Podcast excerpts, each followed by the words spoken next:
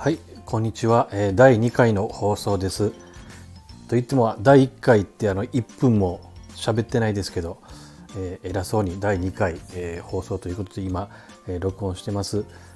え右も左もわからないっていうふうに言いましたけど本当に分かってないのでできれば皆さんあの機材とか録音の仕方とか何かあの番組の作り方でいろいろ教えてくださいあの全然分かってませんので、えカウンセラーとして、まあ、あの活動ここならさんで主にしてるんですけども、えーそうですね。あの皆さんから、まあ、あのちょっと聞い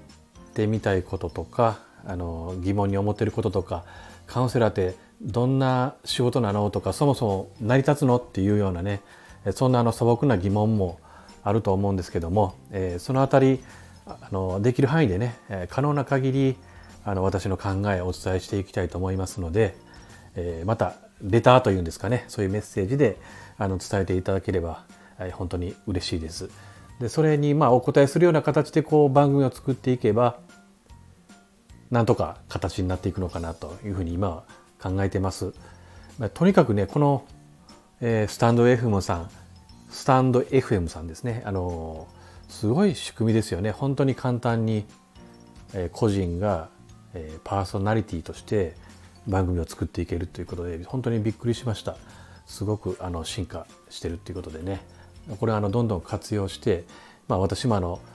以前からねいろいろこう皆さんにお届けしたいなと思っていることはたくさんありましたのでえーそれをこう喋っていきたいというふうに思います。あの音楽の使い方なんですけど、まあ、このスタンド FM さんが用意してくださってるフリーのものをもちろん使うんですけども、まあ、その他にどうなんですかね？なんか著作権料払えばなんか、